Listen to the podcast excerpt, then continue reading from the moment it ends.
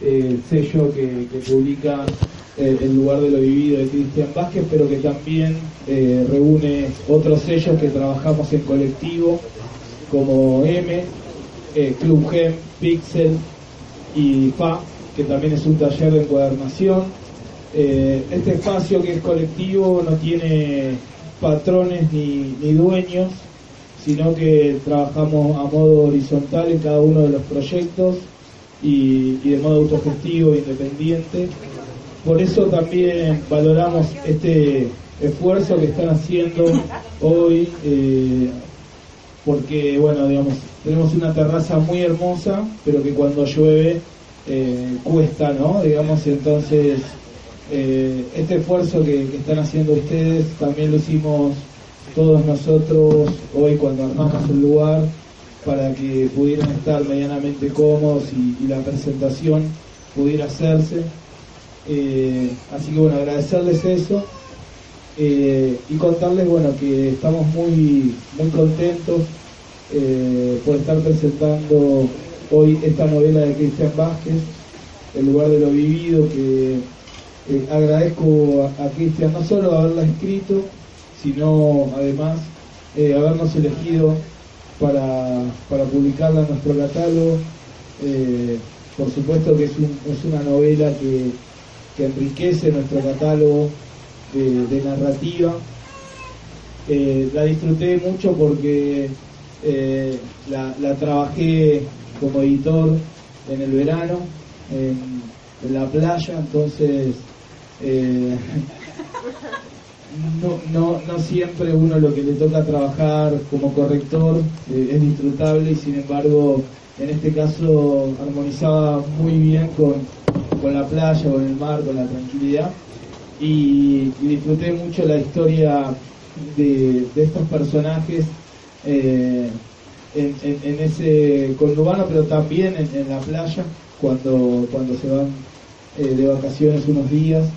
Y y bueno, eh, creo que hicimos un, trabajo en conjunto con también con Agustina Magallanes, que es la diseñadora, y con Cristian, del cual eh, estamos muy contentos y, orgullosos y esperamos que la novela eh, tenga el recorrido que ahora le espera, que son los lectores, que son ustedes, y que empieza hoy, pero eh, esperemos que el libro siga su camino, que el libro eh, termine de desprenderse de nosotros como editorial y de Cristian como autor y, haga su recorrido con los lectores, que en definitiva es justamente un poco eh, por lo que hacemos todo esto, porque creemos en, la literatura y porque creemos también en, en la literatura que se está escribiendo hoy en día, es decir, por más que eh, todos disfrutemos o hayamos disfrutado de, eh, de, los autores o de los clásicos o de los autores del siglo XX, eh, quienes mantienen viva la literatura hoy en día son los autores que, están escribiendo. Entonces, eso a nosotros nos motiva para, seguir publicando. Antes de, bueno, tenemos como invitado a, a Emiliano Albertini, que le agradecemos eh, la presencia y, tomar esta eh, responsabilidad o este compromiso de, presentar la novela. Eh, Emiliano también, yo lo conocí por, su programa de entrevistas, que bueno, tuve la suerte de, ser invitado. una entrevista que disfruté mucho, que después fue parte de su libro, como también la de Cristian. Y antes de, dejarlos con los protagonistas de esta noche, quería darles la contratapa que hicimos desde la editorial para, transmitirle al lector lo que creemos que es el lugar de lo vivido, que además del título de la novela es una metáfora que envuelve una de las sensaciones que experimenta quien la lee. Cristian Vázquez compone una prosa que nos vuelve testigos presenciales de la trama, es el lector quien vive ese lugar. El año nuevo del 2000, no hay nada que confirme los anticipos de la ciencia ficción, ni autos voladores, ni marcianos, Florencio Varela, escenario de esta ficción, ofrece lo de siempre, cumbia, vitel toné, tíos borrachos y perros muertos de miedo. Esa noche, en la casa del Rana, se tejerán relaciones para realizar un atraco que terminará mal. Y esa trama policial acompaña como un fantasma la historia de un personaje que prefiere no hacerse cargo, no enfrentar aquello que lo persigue y que el tiempo transcurra sin tropiezo. Pero eso no es posible y la vida se transforma en un camino lleno de incertidumbres y temor por las calles del barrio. Una novela que guarda en sus páginas aventuras, pero también mucho humor, suspenso y una historia de amor de esas que todos guardamos en la memoria de nuestra juventud. Quiero rescatar eso, ¿no? como eh, esa historia de amor que, sucede y que atraviesa toda la novela. Eh, me encantó, creo que cuesta encontrar eh, hoy en día historias de amor en, las novelas, porque quizás se, se, quedó como un poco relacionado a, lo cursi, y, en este caso por supuesto que no lo es, y, me encantó esa relación que, se va tejiendo en, esas páginas, pero bueno, no, anticipo más nada y los dejo con los protagonistas. Insisto, muchas gracias por estar acá.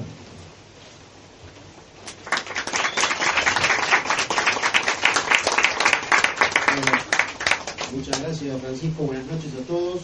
No sé si se... Hola, hola, ¿se escucha atrás? ¿Sí? Bueno, primero que nada, buenas noches y muchas gracias a todos por venir. Yo en particular quiero agradecerle muchísimo a, Cristian, que me propuso este honor y este halago que es para mí acompañarlo eh, por varias razones. Dos de ellas es porque es un amigo muy querido y segundo porque es el autor de esta novela que yo tuve la, fortuna de poder leer antes de, que entrara en el proceso de edición y que me parece una novela fabulosa y que me hace sentir aparte muy, muy orgulloso y muy admirado por, el trabajo que hizo Cristian. La idea que tenemos es este, por ahí charlar, no es que vamos a hacer ni yo ni Cristian un monólogo, por ahí vamos tenemos algunas preguntas, algunas inquietudes, unas 35, 40, 45 preguntas, y se para un rato. Y a mí me gustaría que primero, como para empezar, y dado que Francisco se refirió al final sobre, sobre la historia de amor que hay en, en, esta novela, me gustaría que Cristian leyera un fragmento, no muy extenso, que da pie quizás para empezar a, conversar. Sí, Página 145.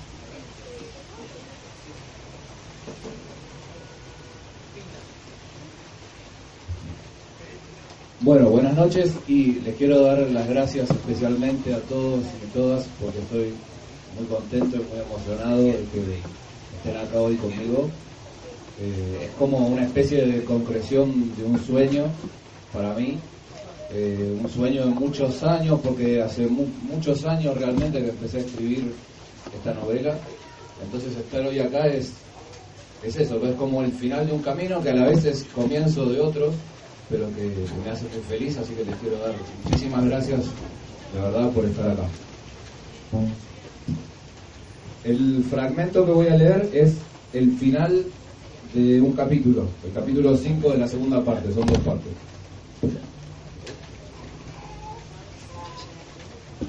¿De qué hablamos cuando hablamos de amor? En otro libro, uno que no leí de un volumen forrado de verde, sino de una fotocopia de la facultad, una novela escrita por Juan Ford, había encontrado una idea de mucha belleza. Decía algo así como que para cada persona el primer amor define cómo será el amor. Establece lo que para esa persona será el idioma del amor, el idioma en el que interpretará todo lo que venga después. Sin embargo, la experiencia de mi segundo amor estaba poniendo en crisis esa idea, porque ahora sentía que Cecilia y yo estábamos haciendo el amor cuando caminábamos juntos de la mano o cuando nos besábamos en cualquier parte, cuando nos decíamos alguna tontería al oído mientras viajábamos en colectivo o frente a la vidriera de cualquier negocio, cuando dormíamos juntos, hacíamos el amor, lo construíamos, lo edificábamos, nuestro amor. El amor es como la patria, tiene un idioma propio que solo sus habitantes son capaces de reconocer y de hablar. De todos modos, me repetía para mis adentros, la novela de Ford se titulaba Puras Mentiras. Debía recordar el consejo de Victorio. Nunca tomes al pie de la letra las ideas que los escritores desparraman en sus libros, por muy bellas y verdaderas que parezcan.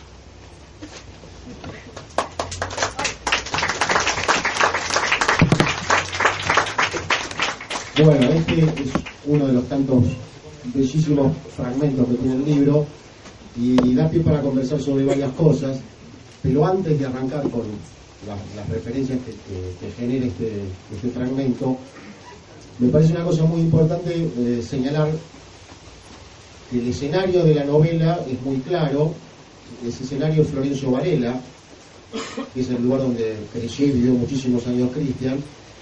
Yo no estoy seguro, pero quizás sea la primera novela que transcurre básicamente en Florencia Varela. Y a mí me gustaría que te refirieras a eso porque te han preguntado en alguna entrevista hace poquito cuál era la idea que vos tenías al, pintar ese paisaje cotidiano tuyo. Si vos tenías un propósito especial o no, o, por qué te parecía que era necesario que transcurriera ahí la novela. Eh, bueno, ante esa pregunta yo creo que no, conozco ninguna novela que transcurra íntegramente en Varela, sí que hay pasajes de alguna novela del Turco Asís y alguna otra creo recordar, pero pero que transcurra toda ella en Varela no. No hubo un propósito, cuando uno, cuando yo al menos me, propuse escribir, es como que nació naturalmente, no, no es que dije voy a escribir una novela sobre Varela o que transcurra en Varela, pero es como eh, estoy convencido de que no, no me sale escribir sobre lugares que no conozco, sobre temas que no sé. Y, se dio naturalmente, se dio como una forma de decir, nada conozco, o, muchas cosas conozco, eh, pocas cosas conozco mejor que Varela, el lugar donde me crié, donde viví, donde pasé muchos años. Y entonces, naturalmente se dio. Ahí no hubo ningún proceso consciente, fue simplemente eh, el, surgimiento de la historia a través de un chispazo de algo, que es como surcan estas cosas, y naturalmente fue por ahí.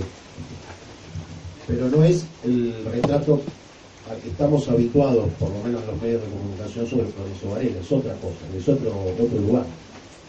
Bueno, eso sí que fue consciente, eso sí que fue, o me di cuenta una vez que arranqué, porque claro, se, suele decir un poco en broma que cuando se habla de Varela es porque hubo un crimen o algo así, ahora con defensa es un poco mejor, pero con defensa y justicia. Pero, pero si no era porque había crímenes o cosas así. Y siempre esa relación del conurbano con lo marginal, con la delincuencia, con, con toda esa parte, y claro, obviamente es mucho más que eso. Y, lo que yo viví es infinita, y lo, que la mayoría de la gente vive es infinitamente más cercano a todo eso otro que a las noticias de las crónicas policiales. Si bien en la novela hay una especie de subtrama policial o de trasfondo policial, la historia va mucho más allá de eso. Eso sí que fue una decisión eh, también natural en el sentido de que la historia iba por ese lado, pero pero disfruté mucho de poder hacerlo y poder mostrar, retratar un poco esa carta. Una de, los, uno de los aspectos más sobresalientes que tiene la novela, por lo menos a mí de lo que más me gustó, es que hay una vocación muy fuerte de contar historias, historias vinculadas a canciones, a discos, a películas, ideas delirantes, algunas de ellas para hacer una película, eh, historias eh, sobre el nombre de una calle, historias sobre un profesor, está lleno de historias. Y eso, además de que uno aprende cosas, pero también la hace muy amena y hay una, una sabiduría al contarlas, porque uno se queda cautivado y quiere saber. Te pregunto si eh, ese afán por contar historias que tienen en algunos casos una relación más directa, a veces menos directa con la trama central del libro, era algo que vos te propusiste, que, tiene, que te salió, o, cómo fue eso? Sí, un poco me propuse y a veces iba surgiendo naturalmente también. Y hay un motivo muy concreto por el cual me lo propuse en varias ocasiones de manera deliberada, y es el miedo a aburrir. Eh, entonces, em, no es que una novela tiene que ser divertida ni estar entreteniendo todo el tiempo, pero, pero a mí me gusta que me cuenten historias. Y me gusta contar historias y me gusta recordar ciertos datos curiosos y, y traerlos a cuento cuando tienen sentido. Y traté de que eso se viera en la novela, traté de que ese, gusto mío, ese placer mío estuviera retratado ahí y, que sirve como para mantener, digamos, son historias pequeñas que empiezan y terminan en un, capítulo, en pocas páginas. Y me parecía que eso era también un modo de, de dar, de dar contenido, de dar fuerza al, relato central. Eh, y en el fondo porque creo, y esto ya es más amplio, pero creo que todos estamos hechos básicamente de historias, somos las historias que contamos, que escuchamos de los demás, que nos contamos a nosotros mismos. Entonces eso también está incluido en eso, ¿no? Como parte del... Vivimos en un entretejido de historias entre las que circulamos y, quería que eso también estuviera en la novela de algún modo como, como trasfondo, como sostén de la estructura. Además hay otra cosa, como es un muy buen escritor, tiene muy buenos oídos. Una vez le conté una anécdota que le pasó a un amigo de un amigo, debo haber tardado dos minutos en contársela y después la encontré en el libro. Mejorada. Así que puedo decirle que tengan cuidado con lo que le cuentan a Cristo porque después aparece en la novela. Otro de los temas eh, centrales del libro tiene que ver, el, el, protagonista es un joven de 20 años. ¿no? La novela transcurre en el año 2000, en Florencio Varela, y el protagonista cumple 20 años en ese periodo, en esos primeros meses del año 2000. Y tiene algunas cosas que, eh, que se parecen mucho a Cristian. Vive en le gusta leer y estudia periodismo, está en segundo año, segundo, tercero de la facultad de la carrera de periodismo en La Plata. Yo conocí, gracias a Cristian, supe que existe una corriente ahora que se llama literatura del yo o algo así, donde muchos escritores utilizan muchos recursos de su propia vida, los modifican y bueno, escriben novelas sobre eso. No sé si la definí correctamente, pero la pregunta sería si vos crees que tu libro se escribe en eso, si te parece bien, si cómo pudiste hacer para, digamos, porque el, el que cuenta la historia no es Cristian, pero se parece mucho a Cristian. Entonces, ¿cómo separar o no? No, si yo tampoco me voy a poner a definir lo de literatura del yo porque es aburridísimo. Sí que me gustaría que no, que no se considerara la novela. Alguna vez leímos eh, las condiciones que tiene que cumplir un texto para ser considerado literatura del yo y como que tiene que adaptarse exactamente a la vida del, escritor, no del narrador sino del escritor. Y no es el caso. Sí es cierto que se parecen algunas cosas. Eh, pero más allá de eso, me encantaría que, que, se despegara en la lectura que cada uno de ustedes haga, que se despegara el personaje de mí, porque si bien en algunas cosas se parece, en otras no se parece nada y no tiene nada que ver conmigo, ni yo hice las cosas que, hace el personaje. Eh, así que se, se, sale de eso. Siempre existe la, tendencia, de, sobre todo cuando por ahí se conoce al autor, de acercar uno a otro, y más si resulta conocido algún, algún pasaje, algún dato. Y, pero bueno, nada, no, no, tengo mucho más para decir sobre eso, porque simplemente el, el afán de, que, de que no se interprete de esa forma. Pero bueno, luego eso ya está fuera de mi alcance. El lector va a ser, quienes lo lean van a hacerlo a su manera. Por ahí a propósito relacionado, quería preguntarte si en el proceso de escritura de la novela tenías alguna novela o algunas como referencia, como modelos, este, no como que, no para copiar, pero sí para orientarte, y también preguntarte una segunda cosa, si tenías en mente un lector, si pensabas en alguien cuando escribías. Empiezo por dos segundos, no, no pensaba en nadie. y sí, pensaba en todo el mundo y en nadie en concreto, digamos. Y, y aparecía muchas veces la cuestión, además buena parte de la novela, más de la mitad yo la escribí en España, viviendo en España. Y entonces ahí se complicaban había otras complicaciones extras, porque claro, el hecho de vivir en otro en un país como España, donde se habla nuestro mismo idioma, pero con un montón de otros giros y otros usos, llevó a que la primera versión de la novela tuviera, pese a que yo me había propuesto lo contrario, había españolismos, había expresiones que yo mismo se me habían escapado. Eh, entonces en la, corrección hubo también el trabajo de, de editar esas partes. Eh,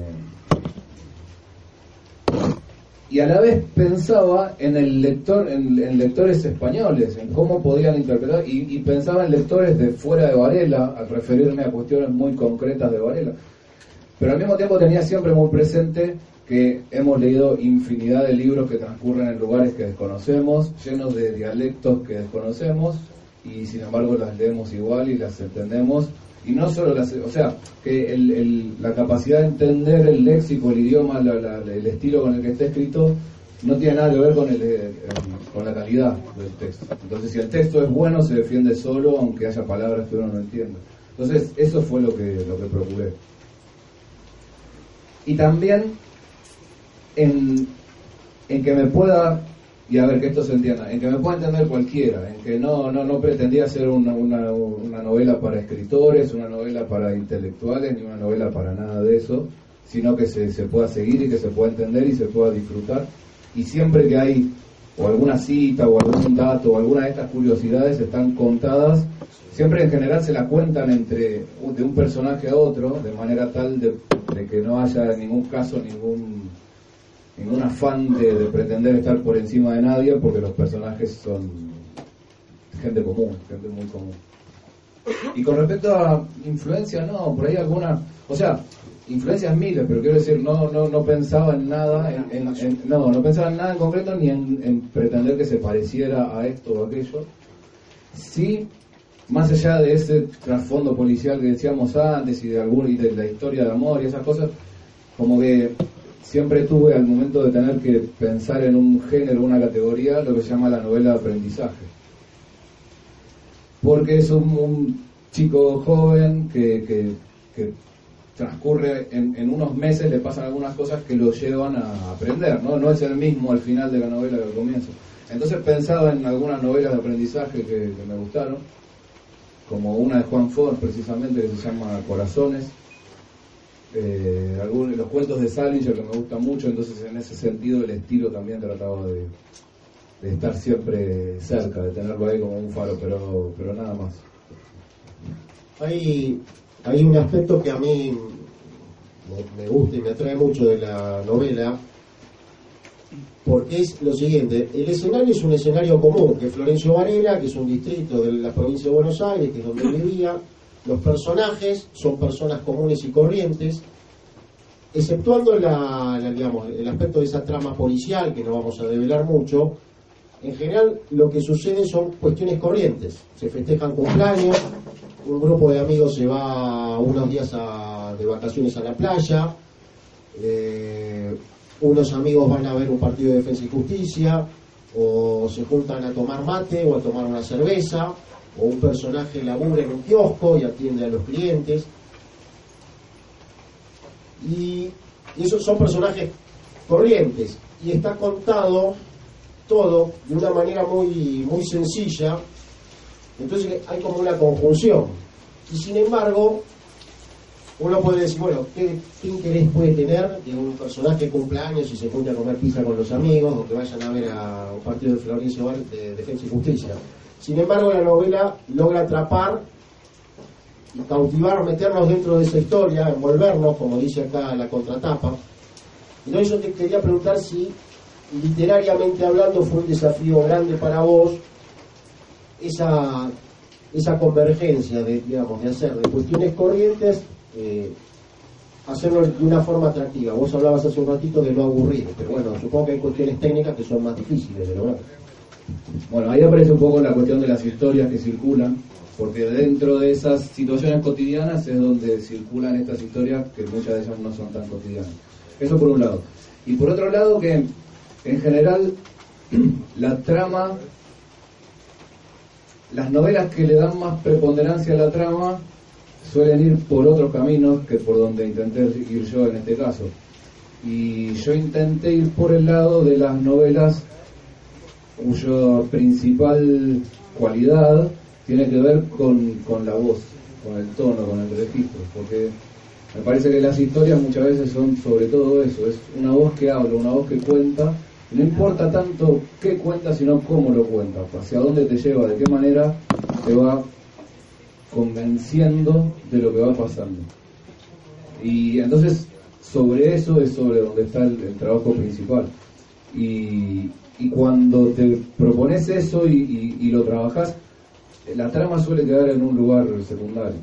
Y, no era mi interés justamente que pasaran muchas cosas, sino retratar cosas simples, una historia común, pero poder darle la profundidad que hay en las vidas simples, en los episodios comunes. Entonces, sobre esa profundidad es sobre la que traté de trabajar y ahí es donde aparecen, bueno, cuestiones como el lenguaje como eh, el trabajo sobre los conceptos, sobre asuntos como por ejemplo el amor. Una historia de amor puede ser muy simple, solo para quienes la viven. Cuando vivís una historia de amor no es nada simple, es lo más profundo que te pasa en la vida. Entonces, un poco el desafío era eso, encontrar parte de esa profundidad en el relato de cosas cotidianas. Bueno, por cierto que está más que bien logrado. Hay dos cuestiones técnicas que te quería preguntar. Una es la menos importante, pero a diferencia de lo habitual, cuando hay diálogos entre personajes no aparece el guion que indica que esa frase la dijo el personaje tal. Y la otra que sí que me parece más importante es la novela la narra el narrador, es el protagonista, y no sabemos cómo se llama porque nadie le dice nunca este, Carlitos o Juan o, Mariano, como sea. Quería saber por qué tomaste esa decisión. Con respecto a los signos, la raya de diálogo fue porque lo, había, lo encontré en algún otro caso y me gustó mucho y me gusta despojar el texto todo lo posible de cualquier eh, de cualquier señal que no sean palabras. Entonces no solo no hay rayas de diálogo, sino que no hay números. En, cuando se dice algún número se dice con letras, no aparece el número salvo los números de los capítulos. Y, y no hay paréntesis y no hay aclaraciones entre rayas y eso fue claramente voluntario. Y me di cuenta cuando, cuando quise sacar las rayas, claro, si vos tenés un diálogo, una sucesión de líneas con una raya abajo de la otra, está claro que habla un personaje primero y otro después sacar las rayas ahí muchas veces se hacía complicado porque era más difícil de entender. Entonces me obligaba a hacer algunas pequeñas modificaciones. Y me di cuenta de que esas modificaciones tenían que ver con la oralidad. Me di cuenta de que quitar las rayas exigía un texto que es mucho más fácil de ser entendido cuando es oído, no solo leído. Porque cuando están las rayas, es fácil al leer, pero si uno escucha un diálogo leído, a veces se pierde porque no sabe cuándo habla uno y cuándo habla el otro. De esta manera me obligaba a mí a desarrollar un estilo que es mucho más fácil al oído y a la oralidad y me gustó acercar el, texto a la oralidad. Me gustó esa sensación de que lo puedes entender si lo lees y también lo puedes entender si lo escuchas. Entonces se sumaron ambas, ambas cosas y me quedé conforme, contento con el resultado. Me, obligó a pequeños cambios, pero contundentes en ese sentido, y, me gusta esa idea de la, de la simpleza, de, tratar de ir hacia lo simple, de que solo queden palabras y nada más. Y, y con respecto al nombre del personaje, no tengo mucha explicación por ahora. Se dio naturalmente en el sentido de que no lo nombraban nunca y cuando me quise dar cuenta no lo habían nombrado nunca y me gustó la idea de que no lo nombraran nunca porque además en ningún, me parece que en ningún momento suena forzada esa ausencia del nombre. Él interactúa con el resto de gente al estar en primera persona es muy fácil que digan me dijo, le dije y ya está y y no hay más que eso. Y, me gusta por ahí también pensar en, en la intriga que puede generar en los lectores. En, la intriga acerca de las preguntas del por qué pero también en la intriga durante la lectura, ahora no porque lo voy a spoilear, pero que estén esperando que aparezca el nombre y que el nombre nunca aparezca, también me pareció como, es, es muy secundario, ¿no? Pero me, cuando lo pensé dije, bueno, que, que sigan por ese lado, que sigan esperando que aparezca el nombre. Hoy hablábamos de que la novela transcurre en Florencio Varela y señalaste que era que surgió naturalmente, que no te imaginabas que transcurre en otro lugar, que surgió a partir de un chispazo. La pregunta ahora sería, ¿cuál fue ese chispazo? ¿Cuáles fueron las, no sé, dos, tres ideas que, aparecieron primero? Es decir, un personaje, una situación. me gustaría que hablaras sobre esa cuestión del origen para después en unos minutos hablar sobre el, final de la historia. Bueno, el origen de la novela se remonta a unos 15 años atrás. Hace alrededor de 15 años surgió como idea algo que terminó siendo el primer capítulo de la novela y que ya en aquel momento surgió como una fantasía, surgió de qué pasaría si nos lleváramos con algunos amigos, uno de los cuales está por ahí, eh, estaban arreglando la estación de Varela y habían quitado el cartel de cemento que está en las estaciones y, estaba tirado, abandonado. Y nos fantaseamos con qué pasaría si nos lo llevamos. Nunca nos lo llevamos, pero los personajes se lo llevan. Entonces, una de las funciones de la literatura es justamente poder vivir las vidas que uno no vivió. Y eso fue hace como 15 años cuando escribí eso. Escribí una especie de cuento donde aparecía eso y aparecían otras cosas que no se entendía muy bien nada, era muy malo. Y lo compartí con el grupo Cinécdoque, que Octavio y Sergio, que están por el fondo, fueron los primeros lectores de aquel de, aquel, aquellas páginas, que eran dos o tres páginas. Y, y ahí quedó. Y en el fondo de mí quedó la idea de que eso podía dar para un relato más largo y por otro lado, la, aspiración esta de escribir una novela que tenemos todos los que nos ponemos, casi todos los que nos ponemos a escribir. Y ahí apareció la idea, y como siempre cuando uno empieza a escribir y es muy joven y aparece que quiere escribir la novela total y hablar del tiempo y el espacio y la muerte y todo, por suerte uno se va dando cuenta de que no. Y, pero bueno, lo que quedó fue el lugar. Lo que quedó fue el lugar.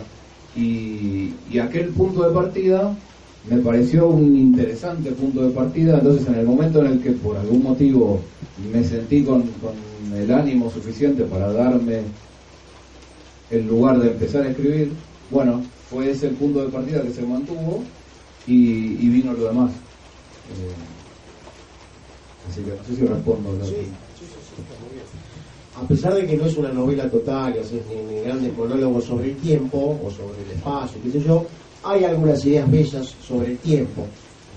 No, digamos, la idea no es leerla, leer ese fragmento, pero sí me gustaría que, que compartes y que comentes una idea que vos transmitís ahí, que transmite el narrador, acerca de cómo el paso del tiempo afecta el relato de una historia. Sí, ahí, ahí muy concretamente, muchas veces me pasó y creo, supongo nos pasará a todos. Te pasa algo que querés contarle a otra persona, pero resulta que hay un detalle que preferís omitir. Lo vivimos todos. Entonces, ¿qué pasa? En el momento no sabes que no puedes contarlo sin omitir ese detalle. Entonces pensás, voy a dejar pasar un poco de tiempo para que los detalles se difuminen y no haga falta contar todo y funciona. Entonces, eh, lo aplico en mi vida. Y entonces eh, los personajes en algún momento hablan de eso y... Y el paso del tiempo tiene ese efecto, pero también otros efectos que también aparecen ahí. Porque claro, uno cuenta como narrador, cuenta con que el otro se va a olvidar de los detalles y no van a ser tan importantes, pero el narrador también se olvida de cosas, también se le pierden, también se le mezclan cosas. Entonces, las historias se van modificando de esa forma. Me gusta mucho un dato que escuché alguna vez, que es que cuando recordamos algo, la parte del cerebro que trabaja coincide en más de un 90% con la parte del cerebro que trabaja cuando imaginamos. O sea que recordar e imaginar son funciones casi hermanas. Y de ahí viene que muchas veces nos creemos recuerdos falsos. porque creemos estar, estamos convencidos de que recordamos algo que en realidad nunca existió, es fruto de nuestra imaginación. Y, y eso hace a las historias que nos contábamos y lo que decía antes. O sea, esas historias de las que estamos hechos y, que nos cruzan todo el tiempo son falsas, casi todas. Involuntariamente, o porque nos mienten, o, porque las, las modificamos para vivir con ellas también, porque muchas veces no podemos vivir con, la verdad. Entonces, eso también me parece muy interesante y, son el efecto del tiempo y bueno, un poco de eso también está. Hay un, lugar donde por momentos algunos personajes de la novela eh, van a pasar un día, un lugar en Florencio Varela que tiene un nombre alemán muy difícil de pronunciar, que es medio misterioso para mí y que me gustaría que compartas qué es eso, porque la verdad es que es medio raro. El santuario de Schoenstatt. Los varelenses sabemos claramente. ¿Cómo repetir el. Se escribe Schoenstatt. es muy conocido. Eh, más conocido también, o, muy conocido también como el Paredón de las Monjas. Es un predio enorme con un paredón muy alto y es eso. Hay, hay gente, tan conocido que viene gente de, otras ciudades a visitarlo, es un, hay mucha tiene mucha plata, entonces vos entras y es como que es muy lindo. Te, te un poco con, con el paredón para afuera. Es un lugar para pasear, para no es un lugar para pasear, es un lugar de... hay, hay, una capilla y viven, hay un convento, creo, adentro, viven monjas, pero hay un espacio que es como un parque al que hay acceso en unos horarios limitados. Entonces los personajes estos van en el horario ese permitido, pero de hecho los echan en un momento porque se, cumple la hora. Bueno, por parte mía, digamos, por ahí llegando al final de, las cosas que yo quería conversar con Cristian ahora y por ahí abriendo la posibilidad de que haya preguntas de, acá del, público presente, mi interés es, dado el proceso de escritura, de corrección, de edición ha sido tan, tan largo, ¿cuáles fueron los mayores aprendizajes para luego acometer la segunda y la tercera y la cuarta novela? Bueno, antes algo en relación con la anterior, pensé que me ibas a preguntar por el bicho canasto. Aparece el bicho ganasto, pero no voy a explicar lo que es. Los varelenses lo saben y los demás ya se enterarán. ¿Sí? Bueno. Eh, respecto de la, del aprendizaje, obviamente es un enorme aprendizaje. Y se suele decir como, suena un poco ya como lugar común lo de que uno empieza a escribir sin saber cómo se escribe una novela. Es verdad, suena lugar común. E incluso también se suele decir que cuando terminás de escribir una novela aprendiste cómo escribir esa novela. Y que cuando te pones a escribir otra tenés que aprender de nuevo. En parte es verdad, eh, tiene que ver con desafíos. Yo lo que estoy escribiendo ahora no está escrito en primera persona y el personaje tiene nombre. Y, fue como una decisión clara de decir, no voy a seguir haciendo lo mismo, quiero hacer otra cosa porque me aburro. Más allá de eso, sí hay un, una serie de aprendizajes que no sé si voy a saber resumir ahora, pero cuestiones que tienen que ver con, por un lado, con las propias rutinas, con conocerte a vos mismo, porque escribir una novela exige mucho trabajo, mucha disciplina, mucha soledad, es un trabajo que a veces es difícil por, porque, porque te sentís solo muchas veces, escribiendo y corrigiendo y, y releyendo y volviendo a dar vueltas y muchas veces con la duda de, no saber si lo que estás haciendo realmente vale la pena, si sirve de algo, si tiene sentido. Entonces en algún sentido es, es difícil, pero es parte del aprendizaje. Eh, la escritura ejercita la paciencia y la templanza y entonces y, ni hablar la introspección y saber estar con uno mismo. Por otro lado, cuestiones de, de saber, de conocerme a mí mismo en cuanto a escritor, suena raro, eh, en cuanto a que la primera versión de lo que escribo suele parecerse poco a lo que queda después. Supongo que es algo que nos pasa a todos, pero al principio uno tiene la idea de, que si, si una página no es tan buena, de desanimarte y decís, no, no sirve. Pero después te das cuenta de que si la página no es tan buena, quizás hay algo, quizás ahí está la base, quizás la tengas que escribir toda de nuevo, pero hay una idea, algo que subyace a esa página que vale la pena. A veces no, pero bueno, muchas veces sí.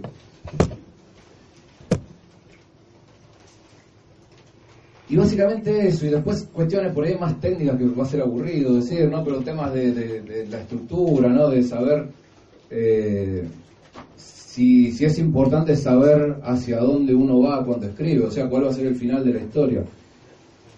Muchos dicen que, que les gusta escribir sin saber a dónde van y que los personajes lo lleven. Yo siento que tengo que saber.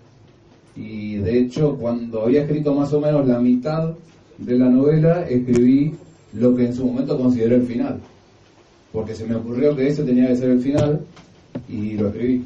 Y desde ese momento ya, ya supe, alguna vez me dijeron que lo que yo hacía se llamaba método de, del copo de nieve. ¿Vieron la estructura del copo de nieve, que es así como una estrella, de la cual a su vez salen otras estrellitas? Entonces, en el sentido de que yo sabía más o menos qué cosa iba a ir en cada lugar y que después no tenía que seguir un orden cronológico de la historia porque sabía que, bueno, en, tal puntita iba tal episodio, entonces podía ir y escribirlo sin haber escrito el anterior ni el posterior. Bueno, yo creo que eso me, funciona. Pues hay otras personas que, que, les funcionan cosas totalmente distintas. Pero, por ejemplo, ese final, ese capítulo final que escribí a la mitad, finalmente no está en la novela. Quedó fuera. Entonces, es todo muy aleatorio, muy azaroso incluso, muy difuso. No sabes nunca qué, qué estás haciendo. Lo ves cuando, cuando hiciste ya buena parte del camino e incluso cuando pasó el tiempo, puedes despegarte y verlo a la distancia y, y es ahí cuando, cuando tenés más conciencia de lo que hiciste. Y en algún sentido eso también es un aprendizaje haberlo hecho para, para saber cómo va a ser la próxima vez. Bueno, a ver, ¿a alguien que tenga ganas de preguntar algo? ¿No? Sí. Eh, Te escuchamos, en, ¿eh? en- el proceso de la escritura, desde que te lo imaginaste hasta que terminó el libro, ¿qué, ¿se puede decir que al- algo te gustó más o disfrutaste más de todo ese proceso? ¿Solo de la escritura o en general de todo lo que rodeó? Todo el proceso de, de- de- de la, de la idea hasta que esté terminada. Bueno, hay, hay mucho placer en ver que, que el proyecto avanza.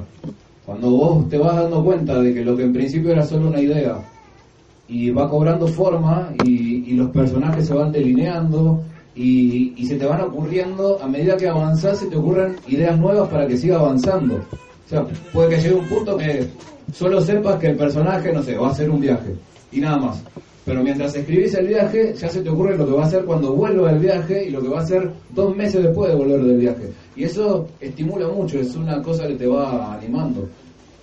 Eh, insisto, más allá de que no es una novela de trama, no pasan grandes cosas, pero lo que tiene que pasar, de algún modo, eh, también es necesario que se te ocurra. Y además, porque en las vidas cotidianas de todos nosotros, por más que parezcan rutinarias y no muy divertidas, hacemos un montón de cosas que, que hacen a nuestra vida, ¿no? Y no estamos siempre en el mismo lugar, por suerte. Eh, entonces, eso lo disfruté mucho y, y, de- y- y eso, ir acompañando los personajes sería, ir eh, viendo cómo se iban definiendo cada vez mejor y, y a su vez se iban definiendo las relaciones entre ellos cada vez mejor. Y las historias, la historia de amor de la que hablaban antes y la historia del personaje con su mejor amigo con el que comparte un montón de cosas y la historia con, con otro personaje que, que le recomienda lecturas y con, con, con el resto del, del grupo, las cosas, la- la- cómo se van tramando las, las, los intercambios, las interacciones entre ellos, yo creo que eso, no, no lo había pensado hasta ahora, pero lo primero que se me ocurre es que eso es lo que más disfruté. ¿Algún otro? Sí, yo. ¿Sí? Sí, yo quería saber cómo, cómo escribe el escritor de una novela. ¿Escribe con el procesador de texto? ¿Anda con la libreta encima? imagina cuando, cuando imagina lo que va a escribir cuando no está directamente abocado a la escritura. Eh, bueno, vos sos un tipo que viajaste, que pasaste mucho tiempo arriba de trenes, de aviones. Eh, la novela pasa, digamos, el proceso de escritura pasa por marcarte la rutina o también está todo el tiempo en la cabeza. Me gusta mucho hablar de eso. No sé si se escuchó al fondo la pregunta sobre el, proceso de escritura, si cómo escribo, si, si voy pensando mientras viajo, mientras hago otras cosas, si, tomo apuntes, si esa mano, bueno. Eh, me gusta pensar que escribo durante mucho más tiempo que durante el cual realmente escribo, que estoy con, un papel o con la computadora. Porque en esos viajes o en simples paseos, ir a caminar por un parque, algo así, estoy escribiendo de alguna manera. En mi cabeza, esos personajes, lo que decía antes, van tomando forma también en esos momentos, incluso más en esos momentos que cuando finalmente estoy sentado escribiendo. Es en esos momentos cuando se va conformando y lo bueno de eso es que te evita el, conocido pánico de la hoja en blanco, el sentarte a querer escribir y no saber qué poner, porque a mí ya la historia de qué poner ya la traigo de antes, cuando venía por la calle, o cuando venía en el tren o en el colectivo. Entonces al sentarme ya sé para dónde voy. Y eso es muy bueno, muy valioso. Eh, y además lo disfruto mucho y además es una manera de, que las cosas fluyan con más naturalidad. Porque a veces, si te tenés que imponer al estar sentado frente a la hoja frente a la computadora escribir algo, y puede que te esfuerce por un lado, por en alguna dirección, que una idea que no te parezca tan buena, pero antes que no estar haciendo nada, vas por ese lado. De la otra forma, si, vas caminando y vas pensando en eso y algo no te gusta, lo dejas y pensás en otra cosa. Entonces es más, más sencilla esa depuración natural de los elementos de la historia. Y después me gusta mucho escribir a mano. Suelo escribir a mano las primeras versiones. Quizás en parte porque como trabajo escribiendo periodismo y los artículos que escribo los escribo directo en la computadora, escribir a mano en papel es una manera de sentir que estoy haciendo otra cosa, algo diferente.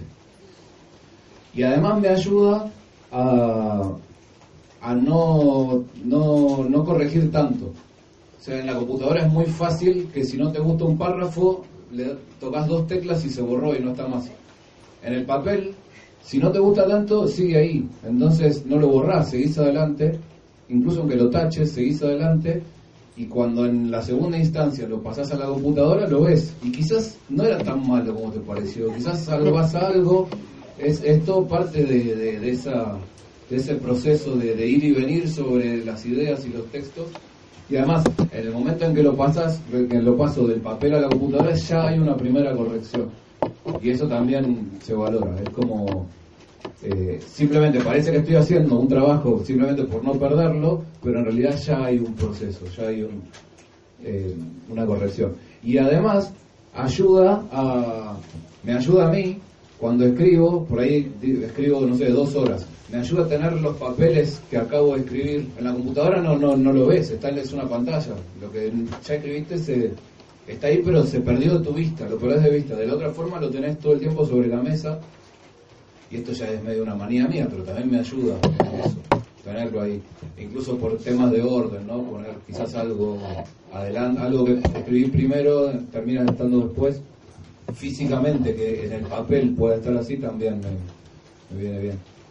Así que después obviamente la computadora tiene mil beneficios, pero para la segunda instancia, para la primera me gusta escribir a mano. Bueno, para mí es una pregunta media. Eh, ¿Cómo es el tema de cuando doy nombre a los personajes? ¿sí? A mí me parece algo, siempre me llamó la atención, nunca escribí una novela, pero por ahí si algún cuento o pensar alguna historia, de hecho, bueno, soy psicóloga y si tengo que hacer una viñeta clínica, en el poner caso y el nombre, trato de buscar un nombre que tenga que significar mucho, porque me enredo mucho, tengo dos hijos, también me enredé mucho, pero digo, ¿te enredaste mucho? ¿Cómo fue tu experiencia de nombrar a los personajes eh, con el nombre o el apellido y demás? ¿Y eso fue algo significativo o no? Se escuchó esa por pregunta por el fondo sobre los nombres de los personajes, de cómo, cómo se eligen, cómo se ponen. Creo que apellido no hay ninguno. No, no, me acuerdo. Te dije, Creo que no hay ninguno. Apodo, la apodo Y los apodos sí, los apodos sí, y hay una, una anécdota curiosa sobre eso que ahora lo cuento. Eh, pero no, en general no, no me compliqué mucho con los... O sea, no es que no me compliqué, también surgieron naturalmente de alguna forma. Fue como, ¿y cómo puede ser? Y como que te manejaron unas pocas alternativas y de pronto una se instala por algún motivo. Eh, así que no, no, no, no, fue simple. En ese sentido fue, fue simple y una vez que, que, que, que queda pegado al personaje, ya hoy no me podría imaginar uno de estos personajes que se llamen de otra forma, porque son, son su nombre de alguna manera. De hecho, no, no hay, no me gusta describirlo físicamente, entonces no hay descripciones, cada uno se lo va a imaginar como quiera. Pero, y justamente como no hay descripciones físicas, lo que hay es el nombre, el- la forma en que ellos se llaman. Los que tienen nombre, porque el- menos el narrador. Y, y luego lo- los apodos, eh, hay algunos apodos que aparecen relacionados con, con defensa y justicia. Y hinchas de defensa y justicia. Entonces me di cuenta de que uno había un episodio en el que aparecía un personaje que tenía el nombre real de un pibe del barrio. Y yo cuando lo puse, el nombre no, el apodo. Porque es un apodo muy bueno. Y un, un muchacho. Es un apodo muy bueno, pero, pero es muy, muy negativo para él. Sí. Le voy a tener que explicar, pobre. Espero que no se lo crucen por la calle. Tiene, tiene un... Voy, voy a quedar mal con esto, perdónenme, no, no lo graben. no. Es un chico que tiene un problema en la cara, entonces tiene como muchos granos y la gente del barrio le dice carne picada. Es muy feo. Yo cuando, cuando se me ocurrió la historia, eh, lo incluí como personaje, porque me parecía un personaje curioso del barrio y lo llamé por su nombre, por su apodo, perdón. Y, y me di cuenta cuando un fragmento de la novela fue a salir en una revista sobre defensa y justicia que hace un amigo mío. Y en ese momento me di cuenta de que no podía mantener ese nombre, porque lo iban a leer hinchas que conocen a ese chico.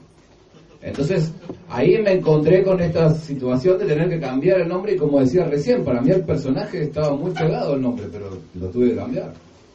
Y, bueno, encontré otro que ya cuando la lean van a ver. Pero, pero nada, creo que lo resolví bastante bien dentro de, de la situación y que es mucho mejor que haya sido así que si no lo hubiera cambiado. Bueno, no sé si no hay, hay alguien más, si no vamos cerrando. Sí, allá. A ver. Eh, porque vos dijiste antes que más o menos preveías la, preveías la historia y me preguntaba por los personajes que en un momento por ahí parece que van a ser importantes y después no tienen tanta preponderancia. Yo pienso en un personaje del principio que era como medio central, y ya le preguntaste a tal, ya le preguntaste, no quiero nombrarlo para no Y después me digo que no tiene la preponderancia que tiene de peso en los primeros capítulos. Me pregunto si eso, cosas como esa, suceden porque ya lo habías pe- pensado así o porque después te das cuenta que no da para más.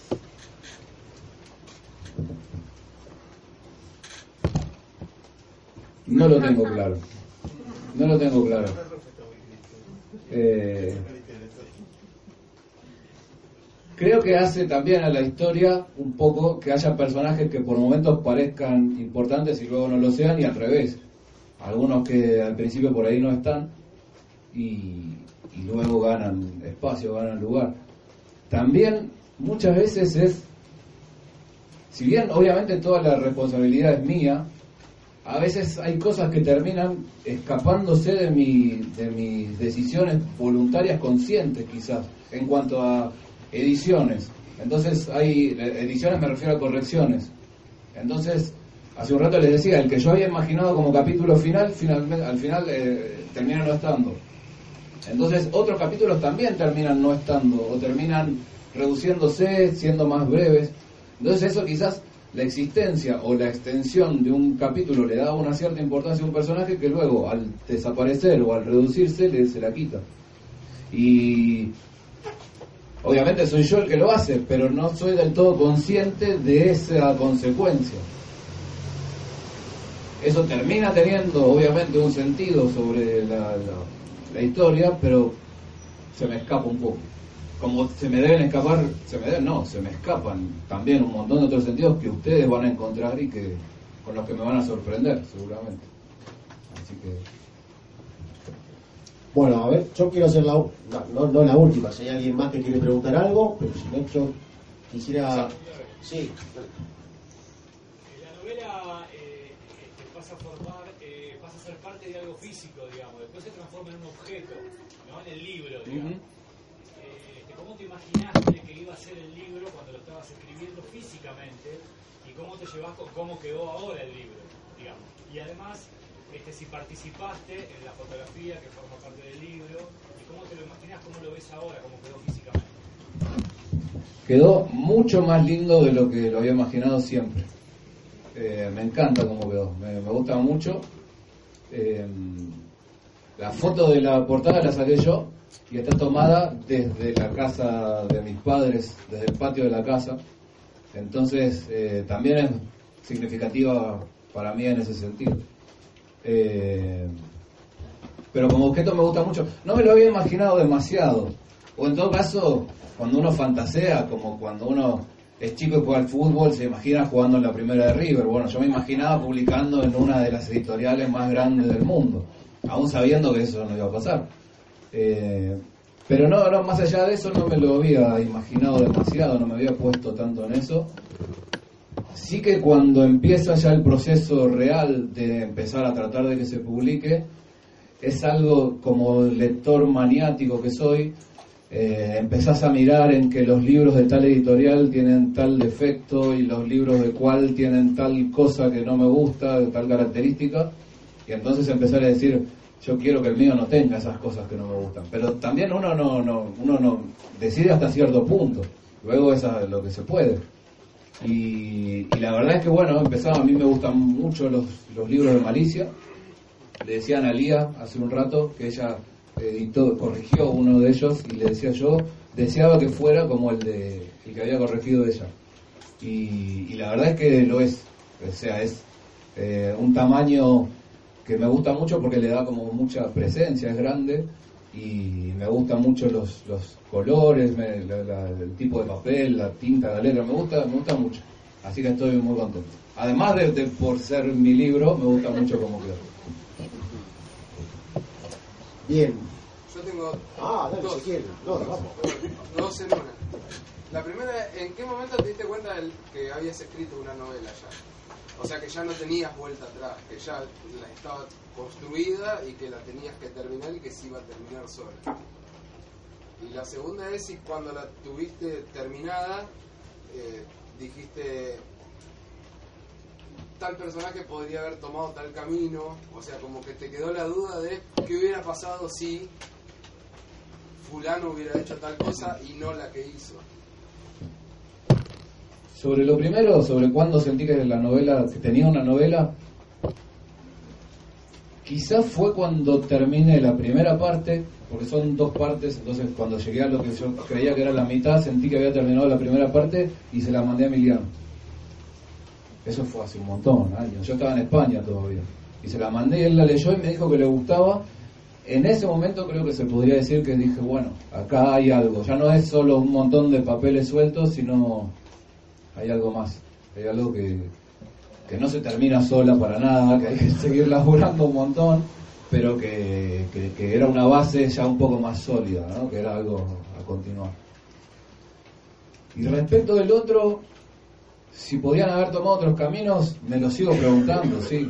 Eh, incluso eh, cuando empiece a recibir lecturas, comentarios y, más cuestiones vinculadas puramente a lo que sucede, seguramente me va a hacer plantear incluso más.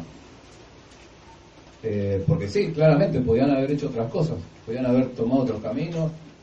Hay un personaje que en una versión previa, en una de las últimas, antes de la que finalmente quedó, aparecía más, tenía más lugar y bueno, finalmente termina quedando fuera y sí que me dio pena, supongo que es el que me decías, Octavio, antes. Eh, me dio pena, Pero a la vez le veo el lado positivo y digo, me queda ahí en, un cajón. Claro, va a revivir en algún momento, claro. Eh, y, eso, eh, la, la- cuestión de qué hubiera pasado sí está, pero así como esta novela hijo un poco de esa sensación de qué hubiera pasado si nos llevábamos el cartel, bueno, es un poco parte de eso, de, una de las vidas posibles. Quizás alguna incluso dé para escribir algo más también, más adelante. Bueno, yo voy a decir unas palabras finales y luego voy a hacer una pregunta. Las palabras finales es agradecerles a todos que hayan venido, eh, en mi caso agradecerte muchísimo a vos que me hayas propuesto acompañarte, a Francisco y a toda la gente de Malicia, felicitarte porque es una gran novela, con una, con una gran edición y porque seguramente vendrán otras más adelante y recomendarle a quienes no la tienen que la compren y que la lean porque la van a disfrutar muchísimo. Y para cerrar quería preguntarte, porque vos sos un tipo muy severo y muy crítico con tu propio trabajo, pero también sabés cuándo hacer las cosas bien. Entonces quería que me dijeras cuáles son las dos o tres cosas de las muchas que te has planteado, que vos sabés que las hiciste bien y que podés decir, estoy orgulloso porque pude resolver o porque hice bien esto, porque hice bien la voz de un personaje porque resolví este, cómo transcurre el tiempo, por ahí es una cosa no técnica, por ahí a decir estoy orgulloso porque la escribí. Bueno, quisiera saber qué cosas te ponen orgulloso. Bueno, yo como vos, antes voy a darle las gracias enormes, gigantes, de verdad a todos, porque estoy contentísimo. Agradecerles el esfuerzo de que hayan venido, algunos de más lejos, otros no tanto, pero con el día feo que hubo, de verdad, muchas gracias a todos. Eh, la presencia de esto suena un poco lugar común, pero la presencia de cada uno, de verdad que para mí es muy importante. Emi, por, por estar acá, por presentarme eh, presentar la novela, eh, Francisco y Agustina por el trabajo de la editorial. Y, y voy a decir dos cosas que, que me gustan. Eh, que ni- no sé si están bien, pero me gustan. Eh, una de ellas es el, el- la forma en que queda retratada Varela, que un poco lo hablábamos antes. Eh, me gusta. Me gusta por esa sensación de que cuando releo las páginas siento que, que ahí está Varela, de alguna manera, o al menos está mi Varela, mi versión de Varela. Y, y me encantaría que la de ustedes, tanto la de quienes conocen Varela como de quienes no, que la lectura que hagan se acerque un poco, aunque sea, a esa idea que yo traté de transmitir. Por ahí sí, por ahí no, eh, depende de un montón de otros factores, pero con que se acerque un poco, me... y no me refiero a descripciones de lugares ni nada así demasiado concreto, sino como a eso que se podría llamar el espíritu del lugar o, el- la atmósfera del lugar. Así que bueno, yo les voy a estar muy agradecidos también en el futuro sus comentarios y sus lecturas, todo lo que me quieran decir, bueno, más o menos, malo, lo voy a recibir con mucha... eh, le, voy a dar mucho valor. Eso por un lado. Y por otro lado, eh, ciertos diálogos y ciertas, ciertos, ciertas escenas de la novela me gustan mucho, eh, sobre todo entre el personaje y su mejor amigo que se llama Francisco y, la chica, la, la novia. Eh, hay como pequeños, insisto, no sé si están bien, a mí me gustan, porque ustedes los leen y no les gusta, pero a mí me, me- me queda esa sensación de que, de que hay momentos de vida, de que hay momentos que realmente sucedieron. De hecho me pasó con un amigo que no está acá, con Facundo, de que llegué a preguntarle, che, pero tal cosa pasó o yo me la inventé. De verdad, ¿eh? Y es, raro, suena que te estoy perdiendo la razón, pero después de trabajar tanto sobre algo, llegué a preguntárselo. Por suerte él tiene muy buena memoria y me, lo aclaró. Eh, pero bueno, esos, esos pequeños también, llamémoslos chispazos de, de vida, me dejaron muy, muy, muy satisfecho y muy contento y ojalá a ustedes les pase lo mismo. Muchas gracias, muchísimas gracias, en serio.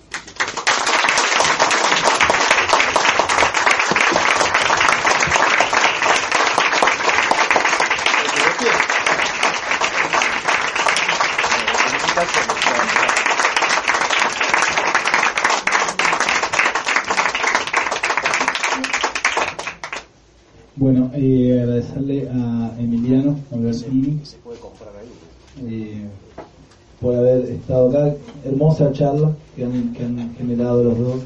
Eh, Emiliano es un gran preguntador, entrevistador, digamos.